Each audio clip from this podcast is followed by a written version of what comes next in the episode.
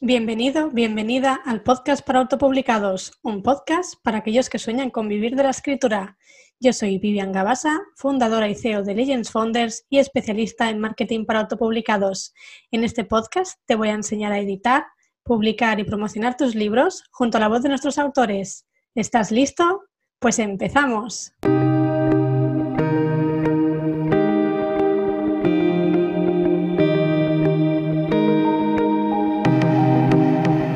Feliz miércoles, ya estamos otro miércoles de podcast por aquí con muchas ganas de enseñaros, de dar paso a la invitada de hoy que os va a gustar mucho. Pero antes de, bueno, de pasar con la invitada, comentaros que tenéis eh, últimos días esta semana hasta el día 7 de febrero disponible la revista online para escritores autopublicados por un euro al mes.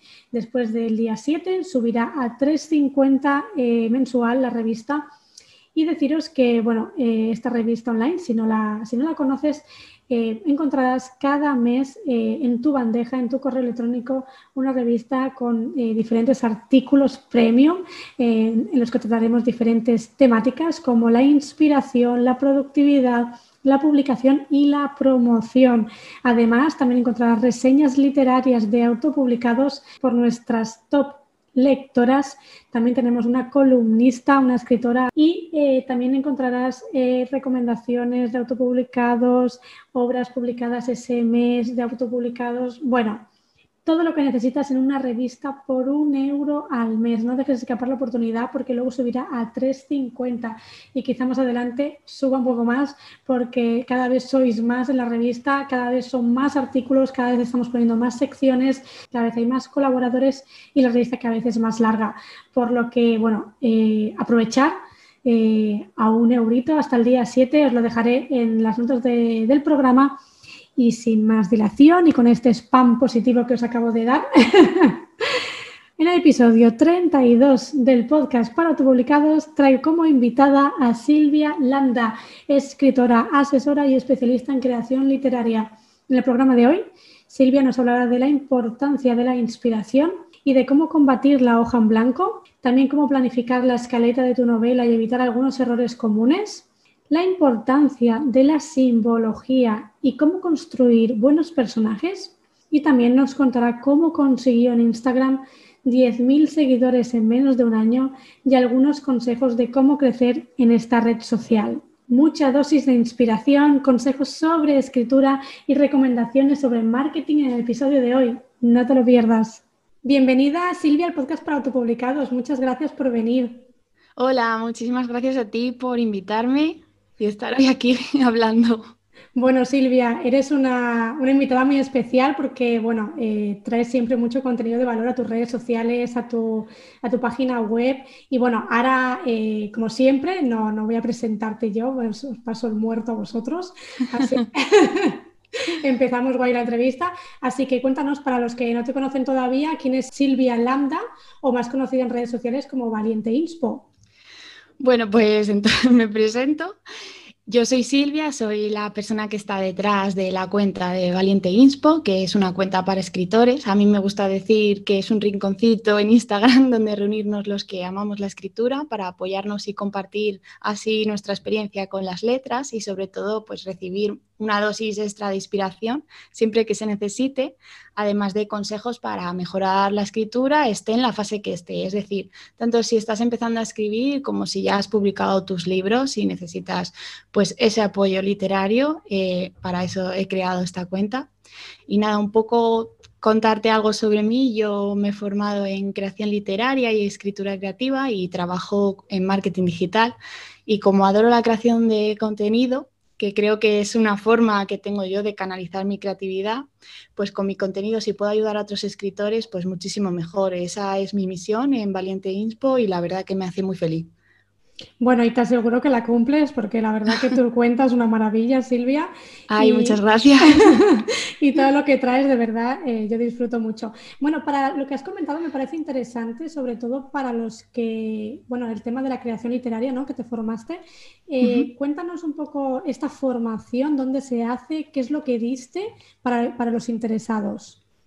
Vale, pues mira, yo desde siempre me ha, gustado escribir, he escrito desde pequeña, entonces siempre he acudido a talleres literarios y de escritura, pero quería especializarme en lo que para mí es más importante, lo que más me gusta de la escritura, que es la creación, de dónde nacen las historias, cómo son las mejores historias.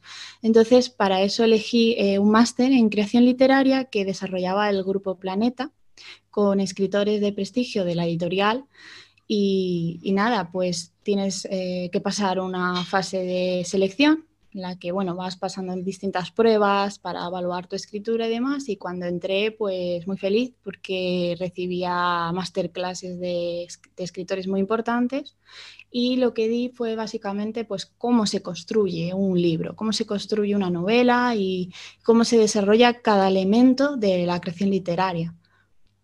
Qué guay, qué guay. Me parece súper interesante, la verdad.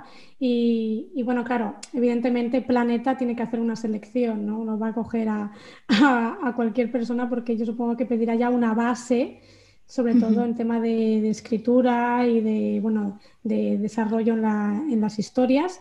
Y, bueno, que, así por curiosidad, ¿qué es lo que más te sorprendió o qué aprendiste para bien o para mal que, que a lo mejor te marcó un poco más? Bueno, pues para mí supuso un antes y un después porque al ver o al estar presente con escritores de renombre te das cuenta de que esta vocación realmente tienes que verlo también como un trabajo y que tiene que haber una planificación de tu escritura y siempre y cuando, a ver, no te bloquee la inspiración, pero realmente te das cuenta de que si quieres escribir como los profesionales, te lo, tienes que ver como un trabajo y tienes que hacer una planificación de tu escritura, de tus los elementos que vas a incorporar en tu historia y verlo como que día a día tú tienes que sentarte a escribir y hacer las horas como en un trabajo normal, que solo así se consiguen escribir las historias de verdad. Totalmente, totalmente de acuerdo, porque al final esto es, muy respetable, puedes hacerlo como un hobby, pero si realmente te interesa hacerlo como, bueno, profesionalmente, es lo que comentas, tienes que, que hincar codos, tienes que planificar mucho, aunque no nos guste. Eso es. y bueno, eh, sobre todo también eh, la parte de la inspiración, ¿no? Que esa parte me gusta mucho, que la tocas de bastante. Y, y bueno, eh, aparte de que haces también temas de escritura y marketing, ¿no? Pero empezando por la inspiración, ¿qué tan importante es para un escritor la inspiración? Bueno, pues yo creo que la inspiración es la base y te cuento un poco así mi historia para entenderlo o por lo menos como yo lo entiendo. Yo cuando quise contarle al mundo que escribía, porque siempre había escrito, pero no se lo contaba a nadie ni dejaba que me leyeran, yo lo tenía ahí como oculto, como que era una era una parte importante de mi tiempo y le dedicaba mucho tiempo a escribir y a ir a talleres, pero como que no lo quería contar. Y el día que dije, mira, esto es parte de mi vida, lo voy a, voy a intentar que me lean, pensé, ¿por qué es tan importante ahora mismo que me lean? Y supe que había ahí una vocecita que no me dejaba en paz y que estaba siempre contándome ideas y para deshacerme de esas ideas yo necesitaba escribirlas y ponerme a escribir y a crear historias. Entonces sé que esa voz es la inspiración que nos llega a todos en un momento y que hasta que no te sientas a escribir no para. Entonces me di cuenta de que la inspiración es una parte muy importante o fundamental de la creación literaria y es a lo que más peso le doy porque es de donde nace nuestra vocación y de donde nacen todas las historias que queremos escribir. Sí, sí, y qué gusto cuando llega la inspiración y empiezas a escribir como si no hubiera un mañana. Sí, sí, además que esos momentos es como, wow. Sí, subidón, subidón. Bueno, luego está la otra parte que sería la hoja en blanco, ¿no? Eh, cuando sufre el, autor este bloqueo, ¿cómo, ¿cómo, puede inspirarse cuando sufre eh, este tipo de bloqueo un escritor? Bueno, es que la hoja en blanco, desde luego, es un quebradero de cabeza para todos los escritores pero es también parte de nuestro trabajo. El lidiar con la inspiración es para lo bueno y para lo malo. Cuando falta, cuando nos bloqueamos, eh, pues, podemos llegar a frustrarnos y el sufrir la hoja en blanco primero hay que entender que es algo completamente normal, que nuestra mente se bloquea porque es parte del proceso. La inspiración no suele aparecer cuando estamos estresados o hasta arriba de trabajo o cuando nos sentamos a escribir, o sea, no aparece sin más. Hay que descansar la mente primero, aceptar que la inspiración aparece cuando ella quiere Pero esto no significa que tengamos que sentarnos ahí a esperar y no escribir jamás, para nada. Hay que entrenar nuestra creatividad y aprovechar al máximo esos momentos de inspiración para después usarlos cuando estemos realmente escribiendo. Entonces, lo que yo creo hay que hacer diferentes técnicas y sobre todo despejar la mente y pensar que el bloqueo es normal. Sí, sí, esto es algo que, bueno, mm, cuando lo pasas, lo sufres mucho, ¿no? Porque realmente, sobre todo cuando a lo mejor te has quedado a medias de, una historia y te has quedado estancado y, se pasa mal. Eh, ¿Hay alguna manera, nos darías algunos consejos, mejor dicho, para estimular, ¿no? Eh, que venga esta inspiración? Pues mira, lo primero es un poco analizar sin agobiarnos ¿De dónde viene el bloqueo? Porque puede ser de que estamos agobiados porque llevamos mucho tiempo bloqueados, entonces eso se intensifica, o porque estamos cansados, o porque estamos enfocando mal la idea que queremos contar.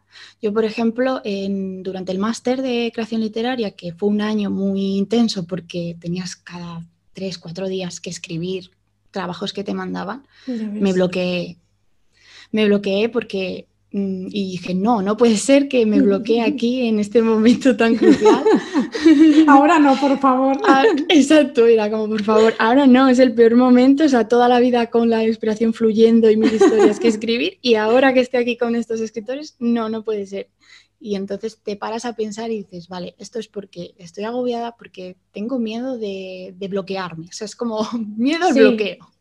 Bloqueo por miedo al bloqueo. Entonces, fatal. Entonces, primero de todo, pararte, hablar contigo mismo, con tu propia voz de escritora interior y decir, ¿qué me está pasando? ¿Qué es lo que quiero contar y por qué estoy bloqueada? Entonces, igual no recibes ninguna respuesta o sí, pero lo siguiente que tienes que hacer es descansar la mente, darle el tiempo que necesita para desbloquearse y hacer un cambio en tu rutina. Es decir, date un paseo, eh, lee un libro nuevo, eh, ve un, vídeo en YouTube, eh, escucha un podcast, este podcast de vídeo, cualquier cosa que te saque de la rutina y que te haga hacer a tu mente, ese, te dé ese descanso y te hagas preguntas de por qué esta historia que quiero contar me bloquea, por qué no me sale. Igual tengo que darle un giro porque por aquí me está diciendo la inspiración que no va a funcionar. Entonces, cuando tú descansas, cambias algo, eh, cambias tu rutina o haces una actividad nueva o lees algo nuevo, casi siempre funciona. Tal cual, tal cual. Y es que es lo que comentas, ¿no? Al final forzarnos, es que eh, no somos una máquina, es que siempre seguimos metiendo presión y presión y presión y llega el momento en que al final pues explotamos, ¿no? Nos estancamos, nos bloqueamos, luego además de que podemos sufrir inseguridad, el síndrome de impostor, bueno, pueden ser mil cosas. Sí, sí, los bloqueos internos, es que eso es muy importante porque a veces son bloqueos internos o bloqueos externos. Muchas veces es el interno seguro porque estamos ahí cuando estamos a mitad de la historia y vemos que nos hemos quedado bloqueados, casi siempre es porque nuestra mente está diciéndonos, es que para qué voy a escribir esto, esto de verdad le va a gustar. Entonces, esos pensamientos que no te das cuenta también te bloquean. Por supuesto, qué interesante, Silvia. Sí, pienso lo mismo. Y, bueno, ya sabéis, intentar trabajar un poco todo lo que es inspiración en tema de desarrollo, porque al final es un crecimiento ¿no? del escritor. Y, bueno, para ello podéis inspiraros con el festival que va a montar Silvia, que es un festival de inspiración. Que bueno, cuéntanos un poco eh, de qué va este festival, cuándo va a ser, cuéntanos un poquito. Bueno, pues esta experiencia a la que he llamado Festival de Inspiración o InSpoFest, para resumir, pretende que sea eh, pues una experiencia que consiste en escribir un relato por semana con una temática específica de la creación literaria, donde vamos a practicar los elementos más importantes de la escritura, ya sean pues narradores, personajes, trama, uno con cada relato. Empezará el lunes 8 con el primer reto y vamos a estar así durante cinco semanas practicando pues estos elementos y es como mi regalo para todos los que me han estado apoyando durante este año en mi perfil de Instagram, ahora que hemos llegado a, a los 10.000 seguidores, pues si quieren pasar un ratito con las musas, recargar la energía y ver si nacen nuevas historias, porque también es verdad que cuando tienes disparadores creativos, como retos de escritura o consignas para escribir, sí que es verdad que se despierta muchísimo la inspiración y resulta que empiezas a escribir historias que no sabías que tenías dentro o que querías contar y eso puede llegar a que lo desarrolles y al final escribas no un relato, sino hasta una novela. Este festival es completamente gratuito, por cierto, que los, decirlo que simplemente pues eh, la semana que toque, si no tienen tiempo para escribir, al menos tendrán ese disparador creativo ahí para afrontar el reto y cuando quieran escribir, pues adelante. Perfecto, pues ya lo sabéis. Y luego además me gustaría añadir que también creo que vas a impartir un taller, ¿no? ¿Puede ser? Eso es, sí. Este sábado, antes de empezar con los retos, porque creo que también es importante preparar un poco para no bloquearnos en los retos, porque podemos llegar a frustrarnos cuando vemos que se nos acumula la escritura o porque no sabemos cómo iniciar un relato pues este sábado va a haber una masterclass en directo conmigo en el que vamos a ver pues de todo, desde los bloqueos hasta cómo se inicia la hoja en blanco, cómo se gestiona el tiempo y cómo hacen los escritores para que la historia que, que vayas a escribir, tanto si es un cuento, un relato, una novela, tenga la calidad que merece. Perfecto, pues lo dejaré en las notas del programa para todos los que estéis interesados. Además, si lo hace Silvia, os lo recomiendo mucho. Genial, muchas gracias. Así que ya sabéis, tanto, bueno, si queréis al, al festival, que es gratuito, o al taller, que lo imparte este sábado. Eh, os lo dejaré en los links abajo, ¿vale? Y bueno, eh, siguiendo con el tema de crear historias, ¿no? Eh, hay un tema que me gusta mucho, que, bueno, realmente cuando empecé a escribir yo, por ejemplo, mi primera novela, que la estoy ahora en fase de corrección, no la tenía tan en cuenta, pero ahora cada vez más, que es la simbología, ¿no? De la historia. cuéntanos ¿qué, qué es la simbología en sí y cómo podemos utilizarla bien. Bueno, pues la simbología, wow, sin duda el elemento más difícil, yo creo, de la, creación literaria, porque está muy subestimado. Es decir, eh, nos, entrega una calidad literaria excelente y es lo que hace a la narración que tenga como más jugo, más, más juego también. Pero sin embargo, la mayoría de los escritores al empezar no lo tenemos en cuenta porque es muy difícil crear una simbología potente pero bueno, es lo que atrapa al lector, ya que la simbología es como puntos de conexión en tu historia que, le, está muy relacionado también con la atmósfera y con como la idea que el lector está empezando a crear en su cabeza según te lee. O sea, es la, la, forma de atrapar al lector porque proporciona, por un lado, esa sensación de, wow, voy encontrando pistas por aquí que me va dejando los personajes, el mm. escritor. Eso, eso, conseguirlo es increíble porque ya tienes al lector atrapado. Ya quieres saber cuál es la siguiente pista. Ah, y decir, ah, esto, esto ya lo leí, por eso pasó esto. Entonces, claro es un juego, ¿no? La simbología es un juego y, es muy difícil porque tienes que tenerla en cuenta desde el minuto uno que te pones a escribir. No puedes al final del relato decir, bueno, pues, voy a meter esto, ¿no? Exacto. Exacto, no, eso no, funciona porque si no el, lector se va a sentir estafado y va a decir, mm, vale, pues, pues ahora esto aquí, ¿por qué? ¿no? Pero sin embargo, si lo sabemos introducir bien, es una forma de guiarle y a la vez de darle una imagen visual, porque cuando leemos estamos imaginando también, estamos viendo lo que leemos. Entonces, creo que el verdadero trabajo del escritor, lo difícil, es construir esa imagen mental en la cabeza del lector. Totalmente. Ahora que me estabas hablando, me, me, estaba acordando del recurso narrativo del arma de Chekhov, que es que, bueno, si pones en el primer capítulo de tu historia una escopeta, en el segundo, segundo capítulo o tercer capítulo, esta escopeta tendrá que ser usada, ¿no? O sea, Exacto. va un poco por ahí. Y realmente esto puede... Hay autores que pecan porque ponen cosas que quizás luego no usan. Eso es, sí, sí. Aquí entra la planificación, porque muchas veces improvisan y van diciendo, vale, mm, esto lo voy a poner aquí, pero ¿por qué? ¿Lo vas a usar? Entonces, muchas veces no, no lo usan porque se olvidan, porque no tienen planificado que, vale, porque en el momento de escribir dices, esto me, me parece bien que aparezca, pero como no lo tienes planificado, al capítulo siguiente no te acuerdas que introdujiste ese elemento, si no es tan importante. Totalmente, totalmente. De ahí viene luego el tijeretazo máximo de recortar, de recortar todo lo que sobra, porque hay cosas que mejor pues eh, no, no, ponerlas, ¿no? Porque es lo que dices tú, si realmente no valen para nada, no deben estar ahí porque se lo confunden al lector. Entonces, eh, bueno, ¿qué otras eh, dificultades? Porque tú eres asesora también pues, de, escritores.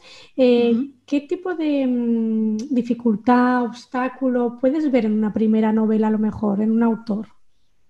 Bueno, pues es importante también darse cuenta que cada escritor es un mundo, como cada persona, y también cada proceso creativo es un mundo. O sea, decía de planificar, pero uno de los errores así más comunes que encuentro a la hora de, pues de hablar con los escritores que, están empezando o que quieren mejorar su escritura es que no quieren planificar, porque creen que eso mata eh, la creatividad y la inspiración. Y creo que es un error porque no se trata de no planificar nada o de planificar demasiado. Hay que encontrar un equilibrio para no llegar al bloqueo o para que no pierda calidad el texto. Entonces creo que un error muy común es el pecar de no sentarte a hacer como un boceto, una escaleta de tu novela y de hacer pues también fichas de personajes, a conocer cada elemento que tú vas a introducir tiene que estar muy bien pensado en tu mente, tiene que tener un porqué, como decías tú, de que tiene que aparecer, si no, mm. tiene que usarse, porque se trata de, es una composición que tiene que ser fluida y tener ritmo, y yo creo que ese es el primer error que siempre o casi siempre me encuentro, el no planificar con antelación. Es que al final eh, tienes, que, tienes que planificar, ¿no? O al menos apuntarte, sobre todo lo que has dicho, me parece muy interesante, lo de la ficha de personajes, porque si no, quizás en un capítulo un personaje X tiene los ojos verdes y, en, y 200 páginas más adelante los tiene marrones y dices, a ver, ¿qué es esto? Claro.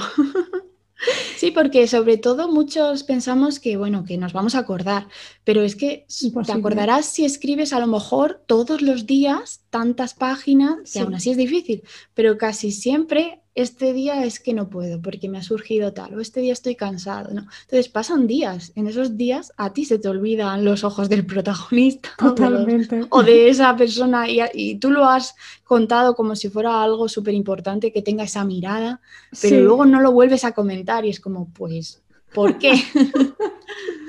Es verdad, es verdad. Y, sobre todo si ya metes un, te metes en una historia ya de subtramas a tope, eh, miles de secundarios, dices, a ver.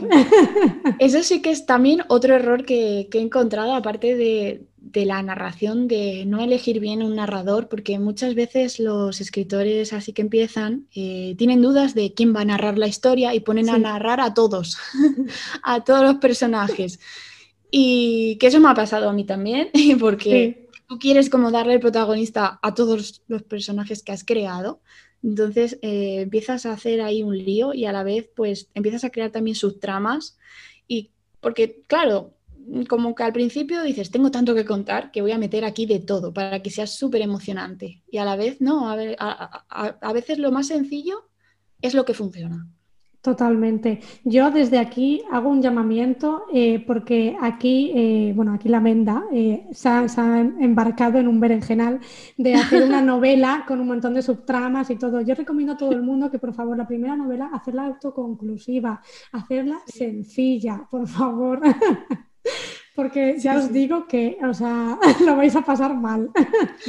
Yo también, la verdad, que peco de que al principio, o las primeras antes de entrar en el máster que escribía libros, eh, pecaba de esto también, porque claro, tú al principio dices, Buah, es que quiero crear un libro que atrape, que pasen mil cosas, como si fuera una película en la que parece de acción y sale un montón de cosas, incluso con cualquier género, ya sea romance, pues le pasan mil historias a los personajes y de verdad que la primera novela debe ser sencilla, debe, debes elegir un tema, lo que tú quieres contar y de ahí dejar que fluya con tranquilidad sin, sin liarnos más. Pero sí que de verdad que todos al principio eh, nos morimos por contar mil cosas.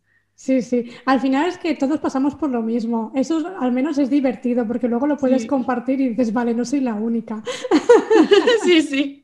Exacto, da igual que lleves mucho tiempo escribiendo, que te hayas formado, todos pecamos igual. Totalmente. Bueno, Silvia, algo que has comentado, la planificación, que me parece también eh, algo que, bueno, merece la pena, ¿no? Hablarlo. Eh, el tema de formar la escaleta de, la historia, ¿no? Antes de ponerse eh, a escribir, ¿qué tendrían que tener en cuenta, así a grosso modo? Vale, pues lo primero como he dicho antes, creo que tienes que elegir un tema. El tema no es el argumento ni, pues, ni la sinopsis de lo que va a pasar. El tema es simplemente una palabra o una frase. Es decir, ¿qué quieres transmitir al lector o qué va a pasar? Que todo va a ir en relación a eso. Normalmente el tema es, pues, eh, el amor, eh, la traición, el perdón. Todos esto, es muy, vamos, es que nadie lo hace, está subestimado, porque es algo que ni siquiera a veces sabes cuando empiezas a escribir, tú te basas en una idea o escenas y demás, pero cuando tú creas un tema, por ejemplo, eh, pues eh, descubrir la verdad, o si son thrillers, pues averiguar un crimen, o sea, cuando tú te centras en el tema, también es mucho, o sea, es muy importante cuando terminas tu libro porque lo puedes contar, porque dices, ¿de, ¿en qué se basa todo? Pues en la búsqueda del amor verdadero, por ejemplo. Entonces, eso es lo primero, definir el tema. ¿Qué, es lo que va a ocurrir o qué persigues? ¿Qué objetivo persigues con esta historia? ¿Qué es lo que quieres transmitir? Y a partir de ahí dices, vale, pues, ¿cómo creo esta historia para contar este tema? Tengo un personaje, tengo dos, tengo tres, ¿en qué voy a narrar? O sea, empiezas a, ir como desgranando cada elemento literario que vas a necesitar y de ahí pues vas creando también como tu escaleta para crear la trama. Y porque tú tienes que saber muy bien qué eh, trama vas a crear desde el inicio hasta el final y lo del medio, porque si no, te viene un bloqueo en cualquier momento y te quedas sin final, has estado meses escribiendo y dices, la tengo abandonada porque no sé qué es el final. El fin Entonces, sé que es muy difícil porque casi siempre no tenemos ninguna idea de qué es lo que va a pasar pero por eso hay que planificar muy bien porque cuando tú estás ahí dando vueltas y haciéndote preguntas es cuando hay más eh, flujo de inspiración. Entonces apuntas todo eso y vas desgranando cada elemento literario para tener por lo menos ese guion para cuando te sientes a escribir y digas, vale, sé por dónde va a ir todo. Luego ya corregiré, pero al menos tengo este guion para saber dónde va a estar eh, cada personaje, qué es lo que va a ocurrir y que no haya esas zonas oscuras que se llaman cuando no sabes qué poner, pero sabes que el personaje tiene que ir del punto A al punto B y no sabes qué va en el medio. Claro. que dices, a ver, a ver qué hago, lo voy a, voy a hacer que vaya aquí, luego aquí. Exacto. Y dices, a ver, esto es sin sentido. Claro, pues ese mareo se suele llamar zonas oscuras y es cuando dices, vale, mm, aquí el lector deja de leer tu libro porque se ha aburrido o porque no entiende lo que le estás diciendo o porque no ha empatizado con el personaje, porque esto es lo que pasa muchas veces con las películas de terror cuando dices, pero ¿por qué entras? Si sabes que vas a morir. La típica americanada de, hola, hay alguien ahí, dices, a ver, vete, vete. claro que eso está muy bien porque el lector mm, como que participa porque te hace decir, pero vamos a ver, tal. Pero en un libro muchas veces dices, pero vamos a ver, es que no puedo seguir leyendo porque es que mm, qué mareo, o sea, sé que esto no va a llegar a ningún lado. Sí, sí, es que ya, se ve claro, ya qué bueno. Bueno, eh, algo mm, que, también me gustaría hablar es el tema de intentar, claro, esto es importante, ¿no? Hacer la escaleta, que sepas, pues eso, ¿no? Dónde va a ir tu tus personajes, el camino que van a tomar, pero ¿cómo podemos lograr eh, enganchar ¿no? el lector, eh, a lo mejor con finales de capítulo eh, que engan, no sé, alguna técnica, alguna cosa que puedan tener en cuenta, Silvia? Sí, esto, vamos, yo en las asesorías literarias cuando hablamos de la trama, siempre es muy importante que, que haya como un método en el que momento de tensión, momento de relax, lo llamo yo. Sí. Tienes que conducir al lector con, tú le estás entregando una visión de, la historia en su cabeza y también sentimientos, ¿no? Cada, está viviéndolo con el personaje y muchas veces eh, con el, pues, va de la mano del narrador o de quien cuenta la historia y tú tienes que saber qué sentimientos estás provocando. Entonces, lo más potente es esa sensación de tensión máxima que siente el lector de, ay Dios mío, ¿qué va a ocurrir? Pero si lo mantienes muy a largo plazo, también te cansa, porque no puedes estar eh, sufriendo mientras lees. entonces, claro. Exacto.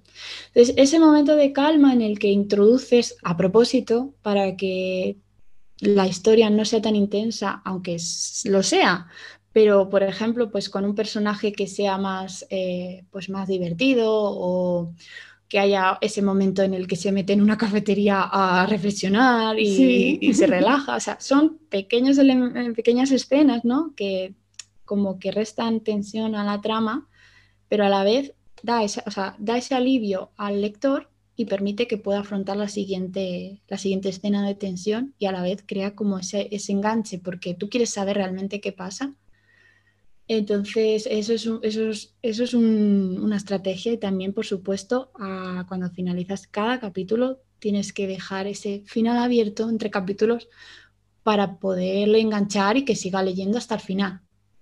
Tal cual, qué importante. Es que al final, si no, el lector acaba el libro agotado, mentalmente acaba agotado. Sí, sí. sí, yo, por ejemplo, también cometí ese error porque yo, o sea, escribí eh, pues una historia que era muy intensa o muy oscura también, porque es que soy fan de la novela negra. Pero no conocía ese método de, Dios mío, necesito que se relaje el lector porque le va a dar algo. Yo quería mucha intensidad, ¿no? Entonces, cuando descubres esto, dices, vale, o sea, el lector tiene que ir de tu mano tú eres el que tiene el control. Sí. Y si pierdes el control y, no eres responsable, el lector también se desengancha de ti porque dices, es que vamos a ver, aunque sea romance, aunque sea cualquier cosa, si, si es todo muy intenso para bien o para mal, porque todo felicidad también cansa, porque claro. tú piensas que el lector no sabes si está en un momento feliz de su vida o está triste y tanta alegría, dices, pues hoy no puedo leer esto. Es verdad, es verdad. No es que es, como dices, es que realmente tienes que dar un poco de tregua porque hay momentos para todo, ¿no? Y también, sobre todo, para conocer a los, a los personajes, porque si es todo el rato, pasan cosas, pasan cosas, al final no mm. estás desarrollando bien, ¿no? Claro, eso es. Muchas veces también, eh, como, o sea, lo que yo veo siempre es que las descripciones la descripción es o la narración, o sea, se queda muy corta porque quieres hablar, o sea, quieres meter mucho diálogo porque quieres ir a la acción, ¿no? Hmm. Entonces, eso no es escribir, el escribir es, narrar, es eh, contar al lector y el diálogo solo tiene que aparecer cuando está realmente justificado pero claro, muchas veces creemos que con pocas descripciones el lector se va a quedar con nosotros porque así no tiene que leer como tanta parrafada y es todo lo contrario. Las descripciones te sirven también para, pues, para contar más del mundo que estás creando. Tal cual. Bueno, hay un, hay un post ¿no? referente que tienes en el Instagram, que lo dejaré también en las notas del programa, sobre ficha de personajes. Y, bueno, creo que es un tema que eh, a muchos les preocupa, ¿no? Realmente que mi personaje se vea real, que, me, que empatice, que guste, ¿no? Todo esto. Eh, ¿Cómo pueden conseguir un personaje así? Bueno, pues eh, lo primero de todo, usar las fichas de personajes porque te permiten tener una idea clara de la vida y la personalidad de cada personaje y así puedes comprobar que no son el mismo personaje. Porque es extremadamente fácil caer en el error de crear a todos los personajes iguales o más o menos parecidos, es decir, que todos se comportan igual, ¿no? O que hablan igual en los diálogos. Eso, eso vamos. Eso lo, comete, lo cometemos muchísimo porque es como que, claro, es tu propia voz muchas veces, porque incluso nosotros mismos nos metemos en, en los personajes y ellos son nosotros. Entonces no son, real, no son reales y todos se parecen, ¿no? Y se comportan igual y piensan igual. Y eso es imposible porque, por ejemplo, pues si uno es huérfano y se ha criado solo toda la vida, no puede pensar o actuar igual que otro personaje que es millonario, que tiene ocho hermanos, que le regalan de todo cada dos días. es imposible que se comporten igual porque no han tenido la misma vida. Entonces yo creo que, que crear estas fichas de personajes te permite, pues eso, ver cómo ha ido creciendo este personaje, por qué se comporta como es y también otro consejo es que mm, hay que fijarse mucho en las personas que nos rodean porque la clave es observar. Yo, por ejemplo, en el metro soy de las que se te queda mirando porque te observo. Mira, no está para... que me está mirando. Sí, sí, sí, sí, yo lo sé y lo siento si alguien ha notado mi mirada, pero me gusta, me gusta ver cómo se comporta la gente real porque así veo cómo habla la gente y lo puedo y pienso siempre muchas veces, esto lo puedo introducir en un personaje. Tú vas a salir en mi próxima novela. Exacto. A veces observando te das cuenta de cómo de diferentes somos y de cuánta diferencia puede haber entre personajes en una novela. Totalmente. Luego, Silvia, además hay como técnicas, ¿no? Que yo he escuchado, tipo la regla del 3 y todo esto. ¿Tú lo ves bien, este tipo de técnicas? Mm, bueno, yo es que siempre me he basado un poco en eso, en, la observación y en, también hay una técnica en la de que se llama, eh, pues si buscáis en internet, es un enneagrama que hay, que se supone que todas las personalidades se clasifican en nueve tipos, me parece. Entonces ahí muchas veces también eh, puedes ver, pues ejemplos de personalidades que te pueden ayudar y eso sí que es verdad que ayuda mucho porque a veces no sabes cómo hacer diferente a un personaje porque dices, vale, es que tengo al divertido, al que siempre cuenta chistes, tengo al serio, tengo a uno que, pues que da todo por amor y tal, y dices, pero es que ¿cómo puedo innovar? Pues muchas veces eso sí que te ayuda a ver que hay personalidades distintas o, o adjetivos que te puedan ayudar a describirlo. Pero yo creo que, lo mejor es fijarse en la gente normal, en la gente que ves en la calle, porque eso te da ese plus de realidad y de naturalidad. Totalmente, totalmente. Y si no, bueno, fijaros en, personas también cercanas, ¿no? Puede ser familia, amigos, porque hay, bueno, eh, personalidades de todo tipo. Sí, eso es, también es verdad. Eso siempre tendrás el amigo que te dice, oye, ¿por cuál, ¿cuándo me vas a hacer un personaje? Pues mira, hoy ha llegado el momento. Sí, sí, hay que tener cuidado por si se lo toman mal, pero... Porque claro, de los personajes hay que contar lo bueno y lo malo. Un personaje tiene defectos, es imposible que sea perfecto. Muchas veces hacemos protagonistas que son perfectos que, su máximo defecto es que se muerde las uñas, por ejemplo, y, no es verdad, eso no es real. Un personaje tiene defectos. Bueno, es como el típico, eh, el prototipo, ¿no? O arquetipo, mejor dicho, del héroe, ¿eh? Del héroe, sí. que es como eh, súper maravilloso, todos le, quieren, eh, es perfecto, sabe luchar cuando no ha luchado en la vida.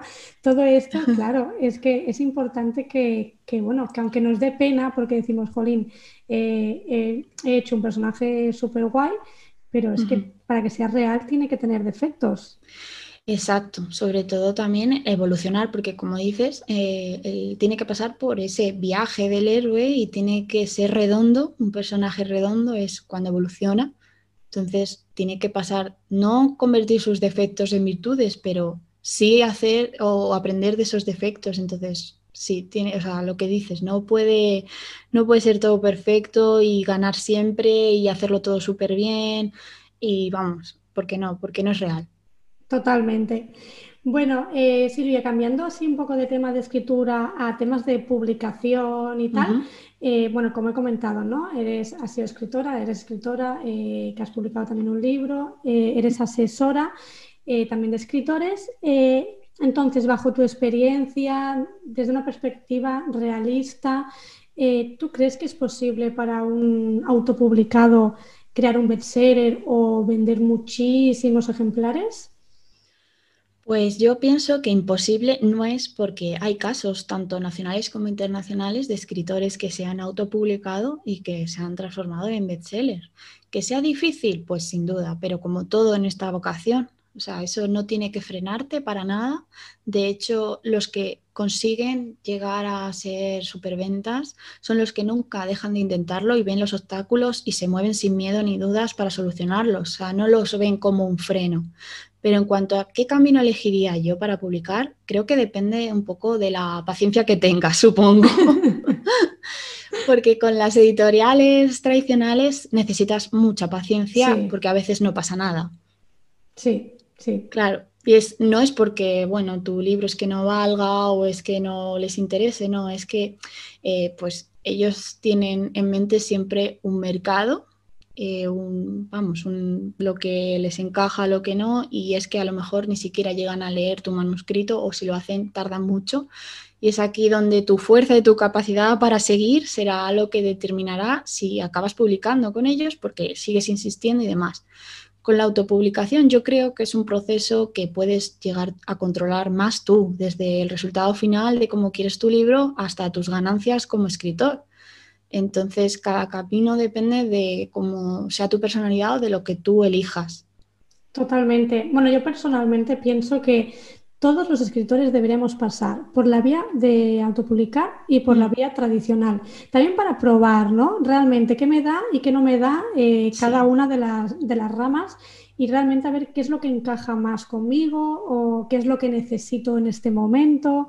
Porque, claro, la tradicional te da una visibilidad espectacular, pero no te mm. da una sostenibilidad económica. O sea, no vas a comer, ya te lo aseguro que Exacto. vendiendo por tradicional no vas a comer pero te da una visibilidad y a lo mejor un reconocimiento, ¿no? Que es importante también. Eso es, eh, yo opino igual que tú, creo que cada escritor debería como probar ambos caminos. Eh, estaba antes, yo creo que ya por suerte no pensábamos mucho así, pero antes estaba como que la autopublicación era porque no lo habías conseguido y para nada. O sea, yo en mi caso, por ejemplo, pienso que la autopublicación encaja más conmigo, que nunca sé si, si luego probaré el otro camino porque hay que probar todo. Claro pero para mí encaja más mi personalidad porque me gusta, es, yo soy como yo me lo guiso, yo me lo como, entonces como que me gusta hacerlo todo yo, tener el control un poco de mi proceso creativo, entonces la autopublicación me permite esto y encaja más ahora mismo con mi faceta.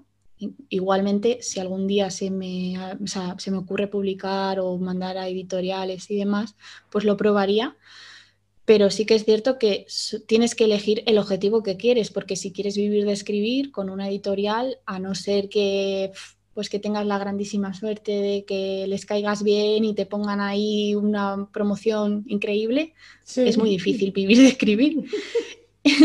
Pero sí que te da ese reconocimiento, entonces un poco decidir qué es lo que necesitas en este momento, el vivir de escribir y ir creando tu, tu audiencia a tu manera o el reconocimiento de, las editoriales y luego ya pues probar otro camino o ver cómo o ver qué pasa, ¿no?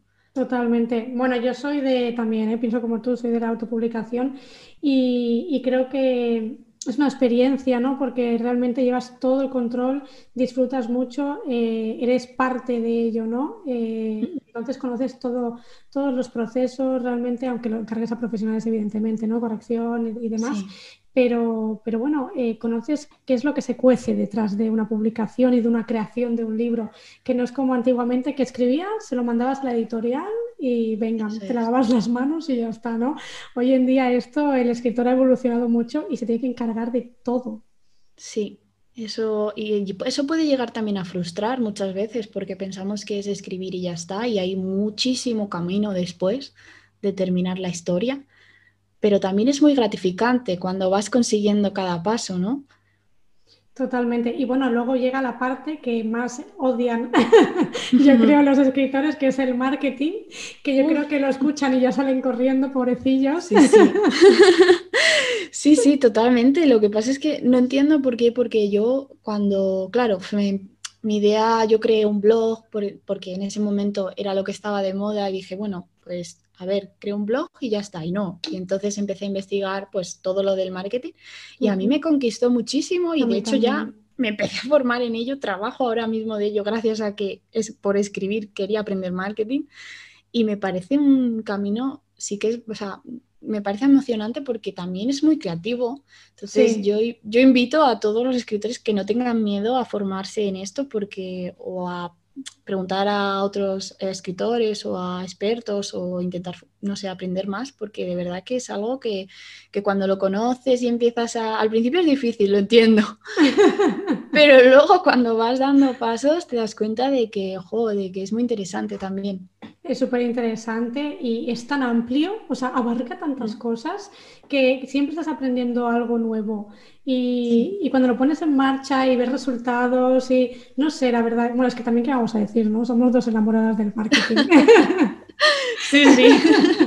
luego igual nos quieren matar porque, porque a lo mejor no les parece tan emocionante, pero a mí vamos, o sea, de verdad que me, me empezó a conquistar porque dije, wow, digo, es que te ofrece tantas posibilidades que, que bueno, que puedes ir probando y cuál te encaje más. O sea, no es una y ya está, tengas que hacer esto y, a ver si funciona. No, es que si esto no te funciona, puedes probar otra cosa u otra cosa. Y no sé, creo que es una forma muy creativa también de seguir con tu proceso literario. Sí, sí, por supuesto, pienso, pienso lo mismo. Y bueno, hablando de marketing, me gustaría eh, bueno, hablar de Instagram, ¿no? Concretamente, que te iniciaste en 2020 y ya tienes eh, 10.000 seguidores, o sea, mm, una pasada. Entonces, seguro que a muchos les interesa cómo has logrado, cuál, cuál es el secreto, ¿no? en Instagram para, para llegar en tan poco tiempo, eh, bueno, pues a, 10.000 eh, seguidores y, y que sigues subiendo. Sí, pues esto, o sea, yo abrí eh, la cuenta en marzo, pero hasta mayo o así no empecé a, publicar porque yo tenía, bueno, a publicar como más en serio, porque yo tenía en mente que tenía que crear pues eh, como mi propia identidad visual y demás cuando decidí que, joder, que me apetecía muchísimo compartir con, otros escritores lo que yo estaba aprendiendo de, de creación literaria y demás, pero mientras estuve también formándome un poco más en marketing de redes sociales, porque creo que es fundamental el, aunque tú ya entiendas o tengas un conocimiento de más, nunca viene mal el seguir formándote y aprendiendo y, escuchando a, otros expertos que te digan eh, pues lo que, lo que puedes ir probando y ver si te funciona y no. Entonces ya a partir de creo que abril, mayo, así, ya eh, pensé, vale, pues eh, me lo voy a tomar en serio y va a ser como como un trabajo extra, ¿no? Que, quiero disfrutar porque muchas veces nos agobia el tener que publicar en Instagram o no saber mm. qué publicar, pero dije, no, va a ser como un trabajo sin intentar estresarme, llevando un orden y, demás. Entonces, eh, pues creé un poco mi estrategia, diciendo, eh, pensando yo qué quería, qué quería transmitir, qué objetivos quería conseguir y cómo diferenciarme. Eh, entonces empecé a ser muy constante y eh, al principio pues empecé a publicar cinco o seis veces a la semana, lo cual no es obligatorio porque es una locura. Es locura, sobre todo para pensar temas de qué hablo. Sí. Es que... Sí, sí, o sea, es una locura porque... Y encima para... Porque siempre es mejor la, la calidad antes que la cantidad, ¿no? Entonces, si tú puedes ofrecer el mismo nivel de calidad, genial, sigue publicando. Pero si no, entonces te puedes frustrar porque esa publicación, pues las que has pasado ahí un tiempo creándola y no tiene, eh, no funciona, vamos, funciona, quiero decir que no, que igual no, no es lo que querías transmitir, pero has publicado por, porque tenías que publicar, entonces no.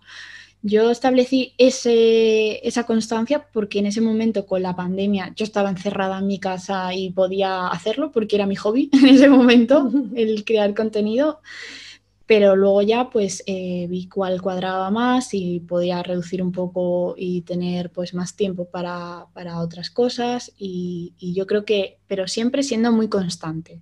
Es decir, si tú estás eh, siempre en Instagram, es una plataforma que te da mucha, mucha visibilidad.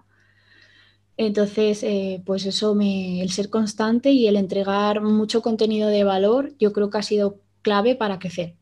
Es que es muy importante. El contenido de valor al final creo que es de lo más, de los factores, porque hay varios más importantes, porque claro, a lo mejor publicar, yo qué sé, eh, me lo invento, eh, un pantallazo de algo o algo que realmente no está aportando a nadie nada, mm. eso pues eh, claro, no va a tener una repercusión igual que si estás enseñando algo puede ser una reseña, puede ser eh, entretenimiento, puede ser educativo, ¿no? Puede ser de muchos factores, pero que aportes algo.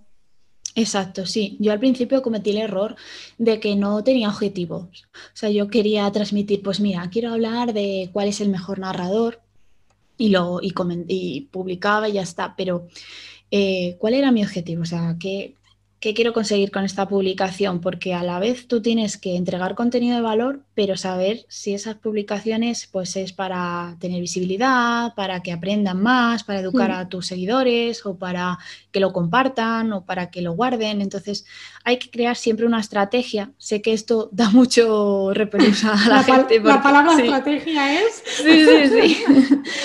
Sí, porque muchas veces en el curso de Instagram los escritores me dicen que, que eso no va con ellos, que son más de improvisar, que, que, no quieren planear su contenido porque no tienen tiempo. Y yo les digo, pero es que de verdad que no lleva tanto tiempo y es clave, sí. es muy importante. Sí, es que marca la diferencia de, publicar cualquier cosa a realmente pensar, vale, ¿qué es lo que quiero hacer este día? Incluso lo puedes enlazar con la newsletter, puedes hablar en el blog con un artículo referente para llevarlos allí. Es que es todo al final Sí, además que te hace, también te permite trabajar menos. Es que dices, no, porque es que crear contenido me lleva mucho tiempo y al final es un lío. No, no, puedes al estar organizado es lo que dices, puedes usar el mismo contenido para un post, para una newsletter, para este podcast, para tal, o sea, puedes ir enlazando, cambiando el formato o lo que tú vas entregando, pero siguiendo el mismo tema y al final de un solo contenido pueden salir tantas formas de llegar a más personas que vale la pena. Totalmente, totalmente. Bueno, ¿qué les recomendarías a, los escritores que, bueno, quieren, están en Instagram, quieren crecer, pero cosas que a lo mejor deberían mejorar así, algo tipo básico, ¿no? A lo mejor que hay cuentas que no lo cumplen todavía y que podrían mejorarlo. Vale, pues eh, a ver, yo creo que, tienen que, mm, que pensar que Instagram es la plataforma en la que atraes a los lectores porque lo primero, si no entiendes esto, muchas veces abandonas Instagram y dices, es que nadie me lee en el blog, es que tienes que llevar a, seguidores que te lean al blog. Entonces, vale la pena pararse a, pensar en cómo vas a crear eh, tu contenido en Instagram, porque muchas veces eh, lo que yo me encuentro siempre son escritores que, bueno, es que escriben muy, muy bien, y que me quedo alucinada con su escritura, porque no sabes qué talento, o sea, qué, qué, capacidad para eh, contarte una historia. Y les insisto para que potencien su cuenta, porque jo, nadie les lee y, simplemente por estar ahí escribiendo y dando contenido gratis de tus relatos gratis tal y no te leen, te puede frustrar y que acabes abandonando Instagram. Y eso de verdad que es un error, porque los que han entendido que para crecer hay que llevarse, llevar esta estrategia, pues están creciendo mucho y, bueno, pues siguen con su cuenta y, están pues eso, creciendo. Y entonces yo creo que así como consejo sería eh, lo principal es pararte a pensar cuáles son los pilares que tú quieres compartir. Es decir, qué es lo que van a encontrar en tu perfil como escritor que te haga diferente a los demás. Y no tienes que inventarte nada, simplemente tienes que decir qué es importante para ti, que tú, tú qué quieres transmitir, cómo es tu personalidad, ¿no? Entonces ahí estableces como, vale, pues eh, yo ya sé que quiero hablar pues de libros o hablar de, pues no sé, pues para mí es importante eh, algo que no tenga que ver con la escritura, pero que lo puedo relacionar con ello. O sea, ya tienes ahí tus temas de escritura que te hagan diferente, entonces a partir de ahí es entregar valor en tu contenido, interaccionar muchísimo también con tus seguidores, porque de nada sirve publicar y no, no, hablar con, con, las personas. Dicen, ya, pero es que nadie me comenta. Digo, bueno, a que te comenten, ¿no? Claro, es que, es que es esto. Y una, una cosa que, me, que has dicho que me parece muy interesante es que no tienes que inventar nada, es que la rueda ya está inventada. Es decir, Exacto. lo que tienes que hacer es diferenciarte. Y es que esto les, agobia mucho porque a veces yo creo que no saben qué les, qué de en qué se diferencian, ¿no? Y entran como en un bucle de que... Sí. Seguro que lo has visto esto. Sí, sí, además que sí, porque, bueno, es que dicen, dice, tienes que pararte a, pensar y, y, analizar tanto quién eres y qué escribes y demás, que, que prefieren a lo mejor no hacerlo pero sí que es cierto que perfiles de escritores, perfiles de consejos, perfiles de libros, hay muchísimos, pero mm. hay que diferenciarse y para saber cómo diferenciarte, yo creo que es fundamental pararse a pensar y decir, ¿qué es lo que a mí me importa? ¿O qué es lo que creo que puedo ayudar a los demás compartiendo. Porque muchas veces también lo que encuentro es que hay perfiles que hablan como de sí mismos todo el rato, ¿no? Sí. Entonces, es como yo entiendo que tienes que, o sea, una parte fundamental es como que te conozcan, pero siempre con el storytelling de decir, ¿para qué te puedo ayudar o qué te puede ayudar a ti saber esto de mí? ¿no? Entonces siempre tienes que tener en mente la persona que quieres alcanzar. No va sobre ti la cuenta, siempre se lo digo a, los alumnos del curso. No va sobre ti, va sobre ellos. Todo lo que hagas tiene que ser para ellos. Siempre. tiene que gustar, ¿no? Sí, a mí una, pregunta que me gusta eh, siempre decir, ¿no? ¿Por qué tendría que comprar tu libro y no el de otra persona? Es que es así, ¿por qué? Cuando un autor tiene, que, tiene que saber responder a eso. Sí, ¿no te pasa que siempre se quedan bloqueados ahí como que, sí, cuesta decir reflexivos, claro, claro, es que es complicado, pero esto como si vendes un libro, eh, una camiseta o una bici, da igual, es que tienes que saber por qué te voy a tener que comprar a ti esto y no a otra persona, si me está ofreciendo a lo mejor el mismo entretenimiento en una historia de fantasía, por ejemplo. Exacto, es que muchas veces lo que veo es el miedo a la venta, sí. el miedo a promocionarnos, el miedo al estar, y si se hace bien, realmente se puede hasta disfrutar, ¿no?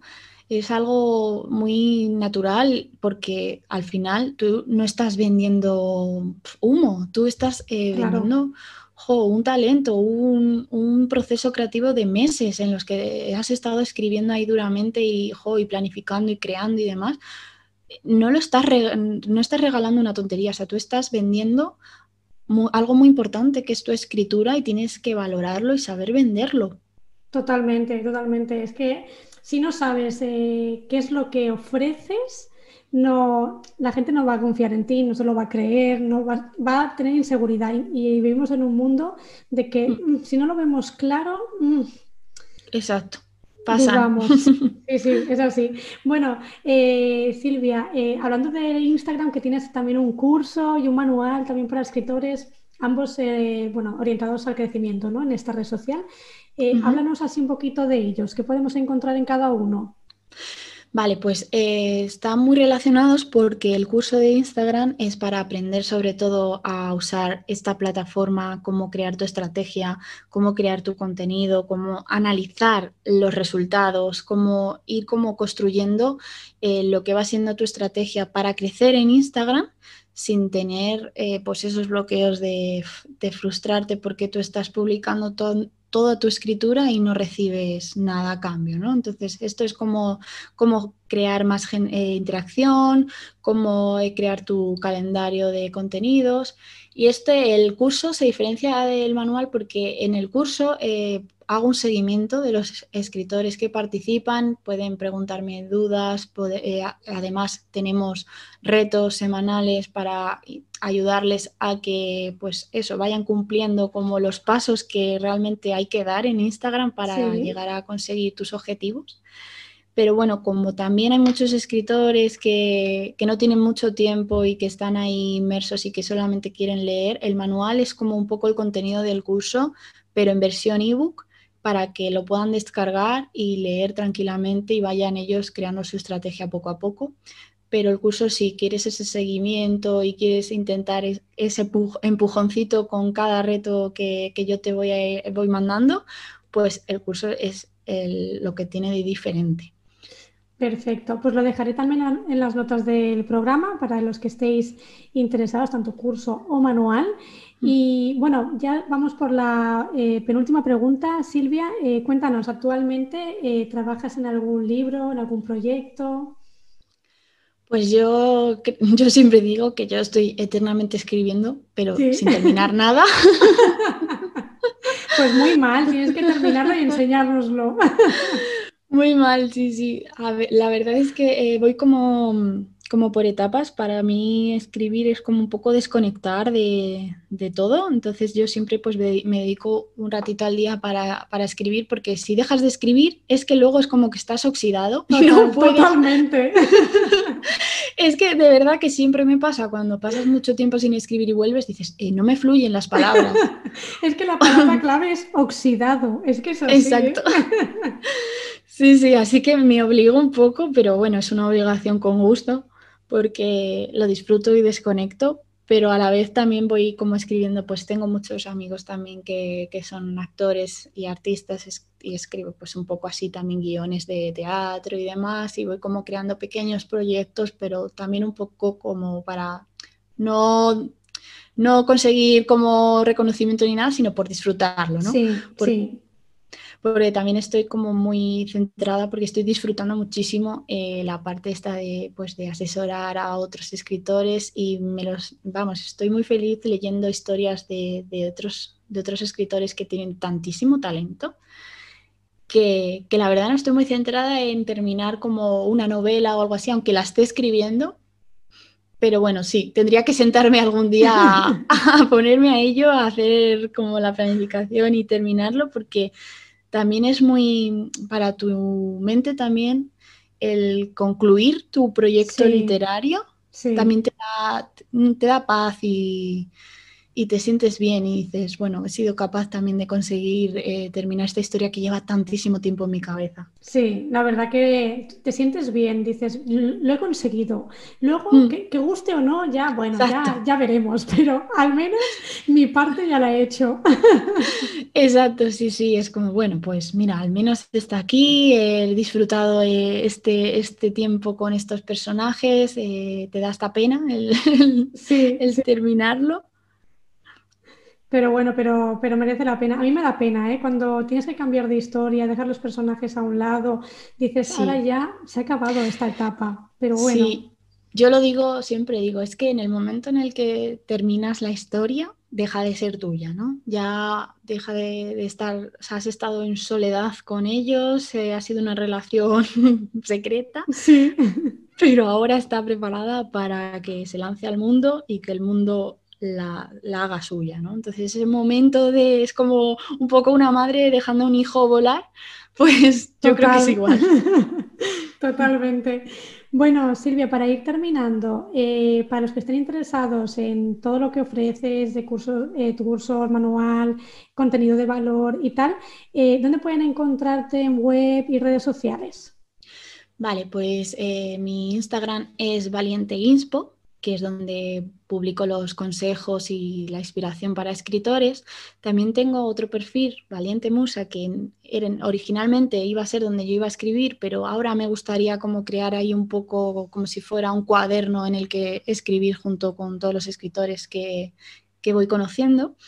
Y luego tengo la web que es valienteinspo.com, donde ahí pueden encontrar pues todos los cursos, manual, las asesorías y bueno, más cositas que vienen, como por ejemplo el Festival de Inspiración. También decir que el curso de Instagram eh, va saliendo cada una vez cada cierto tiempo, porque como lleva este seguimiento, eh, me gusta que sean como plazas reducidas para así poder yo poder estar al tanto de todos, ¿no? Pero bueno, ahí tienen toda la información. Perfecto. Yo de todas maneras lo dejaré todo en las notas del programa, como siempre, para que tengáis los enlaces directos. Y nada, ya hemos llegado eh, al final. Silvia, vaya dosis de inspiración me has dado. ya, menuda chapa. no, no, para nada, todo lo contrario. Ahora me voy a poner a escribir. Adelante, eso hay que hacer. Sí, sí, hay que eh, aprovechar los momentos de inspiración puntuales. Totalmente. Ha sido de verdad un placer, me lo he pasado estupendamente, me he reído un montón, he aprendido mucho, así que muchas gracias por venir. Yo también, la verdad que, me ha gustado mucho eh, hablar es que me encanta hablar de todo esto, o sea que te agradezco muchísimo que me hayas invitado a hablar de escritura, de inspiración y demás. Y de verdad que, gracias porque también sé que haces un trabajo, vamos, genial con los autores. Muchas gracias. Y, sobre todo en esta parte que creo que es la más difícil también, una vez que acabas la historia, que es el publicar, ¿no? Sí, muchas gracias. Yo espero que vengas otro día también y, ahí, bueno, pues podamos desarrollar más temas, que hay temas para aburrir y, bueno, pues charlemos otro ratito. Pues genial, yo cuando quieras. gracias, Silvia. Gracias a ti. Y hasta aquí el episodio de hoy. Espero que lo hayas disfrutado tanto como nosotras, hayas aprendido muchísimo, lo hayas pasado genial. Y bueno, como siempre, nos vemos la semana que viene con un nuevo autor y un nuevo aprendizaje. Nos vemos.